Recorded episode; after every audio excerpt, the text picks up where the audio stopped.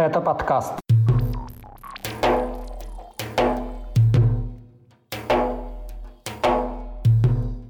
Уроженец Ингушетии убил учителя во Франции. В Дагестане полиция помешала провести митинг в поддержку палестинцев. Глава Чечни Рамзан Кадыров продолжает использовать войну Израиля и Хамас для собственного пиара. Число убитых на войне против Украины уроженцев Северного Кавказа и Юга России превысило 5000. Об этом и не только в 154-м выпуске подкаста «Кавказ. Реалии». Его проведу я, Иван Мартыненко. Привет! Прямо сейчас поставьте лайк, это поможет расширить нашу аудиторию. А теперь к новостям.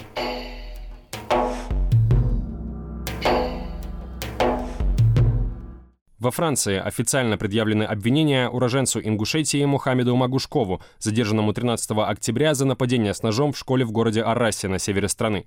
Жертвой этой атаки стал 57-летний учитель французского языка и литературы Доминик Бернар. Еще три человека получили серьезные ранения. Non, la vérité, non, la vérité. Ça se bat. Il y a une chaise, ils ont des couteaux. Il a un couteau, les gars, il a un couteau. Il y a, il y a- il y a le proviseur adjoint. Магушкову 20 лет. Он переехал с семьей во Францию еще будучи ребенком. Как стало известно уже после нападения в Арасе, старший брат молодого человека был ранее осужден по террористической статье, а сам Магушков находился под наблюдением полиции из-за подозрений в радикальном исламе, однако поводов для его задержания у правоохранительных органов не было. Теперь молодого человека обвиняют в убийстве в связи с террористической деятельностью, покушении на убийство и участии в террористическом сообществе.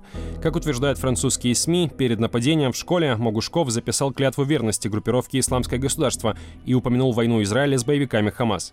О связи атаки в Арасе с трагическими событиями на Ближнем Востоке заявил и министр внутренних дел Франции Жеральд Дарманен, сославшись на данные разведки. Изначально вместе с Мохаммедом Магушковым в полицию были доставлены более 10 человек, его родственники и знакомые. Однако официально обвинения предъявили только двоим из них. Это младший и двоюродный братья нападавшего, оба несовершеннолетние. Первого обвиняют в соучастии, второго в бездействии. Он якобы знал о готовящейся атаке, но ничего не сделал, чтобы ее предотвратить. Сестра Мохаммеда Магушкова после трех дней, проведенных в полиции, заявила французской прессе о психологическом давлении и насилии со стороны брата по религиозным мотивам. По словам 18-летней девушки, Магушков также применял силу к матери. По данным СМИ, насилие в семье насаждал отец Магушкова, который был депортирован из Франции за намерение уехать в Сирию воевать на стороне исламского государства. Семья жила без него с 2018 года. Убийство учителя в Арасе стало трагедией для всей Франции. В школу, где произошло нападение, приезжал президент страны Эммануэль Макрон. Позднее в городе прошла акция памяти в честь погибшего Доминика Бернара, на которую вышли тысячи людей. Среди собравшихся были и мусульмане, которые осудили атаку. Предыдущее нападение на учителя во Франции произошло в 2020 году. Тогда в пригороде Парижа был убит 47-летний Самуэль Пати, преподаватель географии, истории и граждановедения. Преступление совершил 18-летний чеченец Абдуллах Анзоров. Его убили при попытке задержания. Позднее тело молодого человека передали в Чечню, где его с почестями похоронили по местным традициям. Изначально сообщалось, что мотивом убийства Пати стала демонстрация на его уроке карикатуры на пророка Мухаммеда. Однако позднее выяснилось, что сообщившая об этом ученица оболгала преподавателя. Никакие карикатуры он не показывал. Министр внутренних дел Франции после нового нападения в школе допустил высылку из страны десятков граждан России, подозреваемых в радикализме. Среди них, очевидно, есть и выходцы из Чечни, уточнил Жеральд Дарманен. В Дагестане полиция днем 17 октября помешала проведению митинга в поддержку Палестины. На несогласованную с властями акцию, судя по опубликованным фотографиям и видеозаписям, вышли несколько десятков человек. На главной площади Махачкалы их встретили сотрудники правоохранительных органов.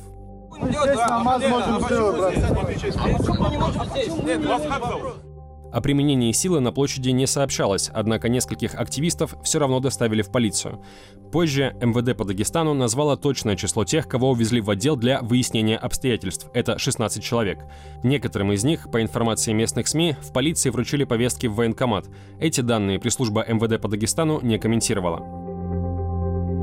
Война в секторе Газа, начавшаяся после жестокого нападения боевиков Хамас на Израиль 7 октября, чувствительная тема для преимущественно мусульманских республик Северного Кавказа. Уже после митинга в Махачкале в качестве посредника между верующими региона и российскими властями попытался выступить глава Чечни. Рамзан Кадыров заявил, что ранним утром 17 октября по всей республике прошли коллективные молитвы в поддержку палестинского народа и призвал мусульман последовать этому примеру, то есть не выходить на улицы, а собираться в мечетях своих регионов. При этом еще на прошлой неделе сам Кадыров предлагал, например, направить в зону конфликта Израиля и Хамас подконтрольных ему бойцов, а позднее вовсе заявил о необходимости дать возможность высказаться народу и разрешить митинги в поддержку палестинцев. Правда, не в России, а в странах Европы, где подобные акции и так проходят, как и на Ближнем Востоке. Атаку Хамас на Израиль 7 октября, когда боевики убивали безоружных людей и брали заложников, Рамзан Кадыров до сих пор открыто не осудил. Кроме того, в своих публикациях он выставляет обострение давнего конфликта в регионе как войну Израиля со всей Палестиной, хотя сейчас боевые действия идут только в секторе Газа, и грозит ответными мерами от имени всех мусульман мира.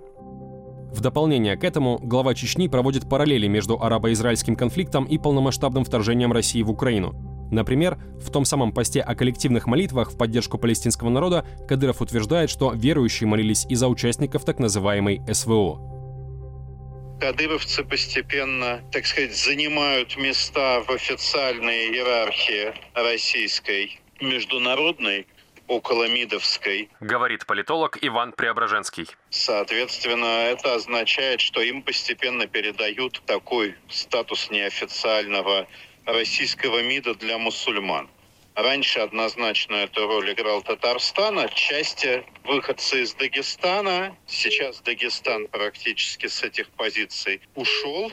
Татарстан, соответственно, в значительной мере теряет тоже эту роль. Сейчас на самом деле главный вопрос, судя по всему, кто будет контролировать уже не политически, политический Кадыров точно представитель России в исламском мире, а кто будет экономические контакты контролировать. Чем больше он на эту тему выступает и чем активнее он себя в этой роли ведет, тем больше у него шансов, что когда Кремлю понадобится контакт скажем, там с э, Арабскими Эмиратами, с Саудовской Аравией, еще с кем-то, э, через кого они однозначно совершенно отмывают деньги, обходят санкции. Выбран будет в качестве оператора Кадыров, а не, например, президент Татарстана Миниханов. Скачивайте приложение «Кавказ Реалии», чтобы оставаться на связи в условиях военной цензуры в России. Ссылки на приложение вы найдете в описании к этому выпуску подкаста.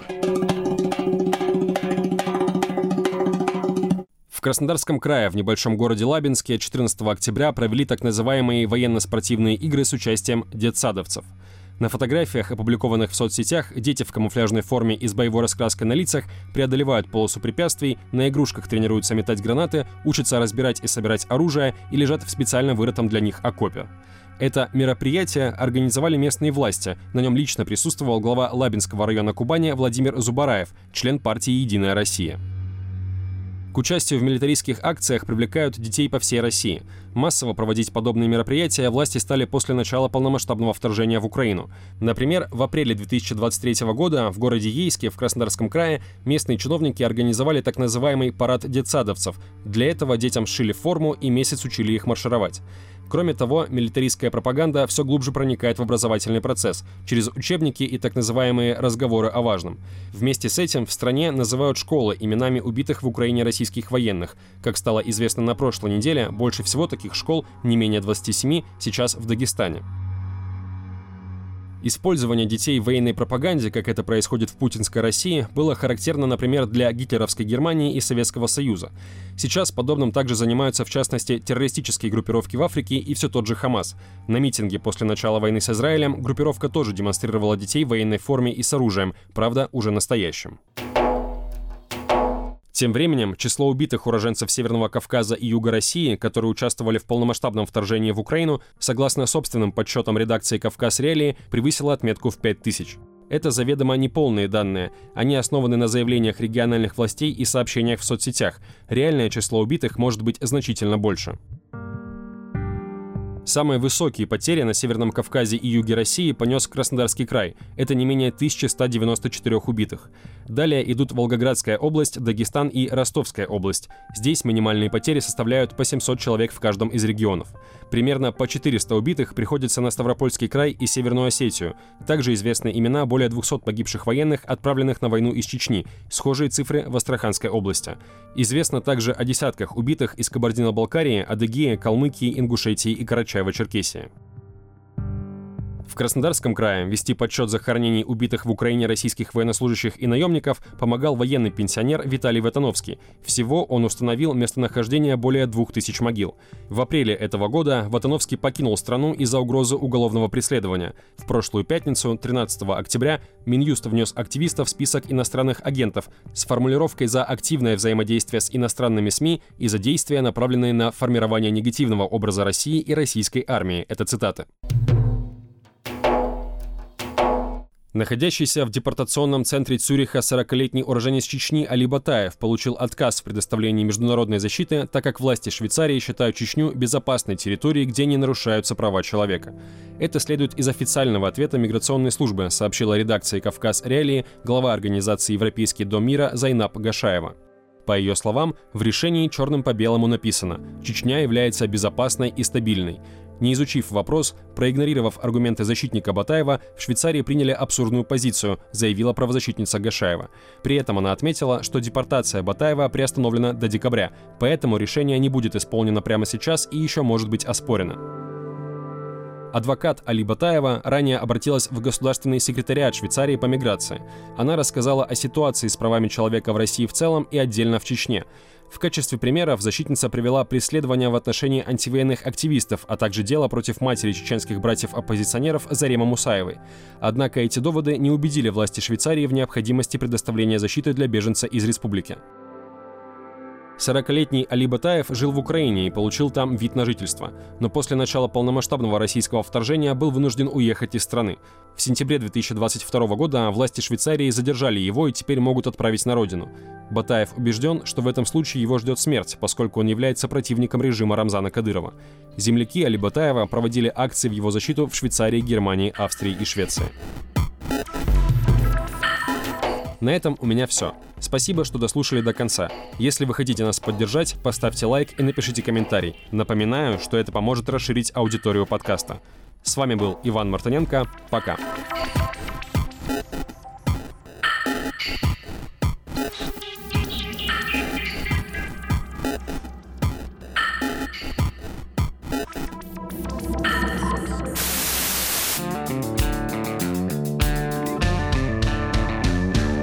Студия подкастов «Радио Свобода». Человек имеет право. Время свободы. Американские вопросы. Кавказ подкаст. Атлас мира. Цитаты свободы. Скучно не будет. Слушай на всех подкаст-платформах. Просто надень наушники. Подкасты «Радио Свобода».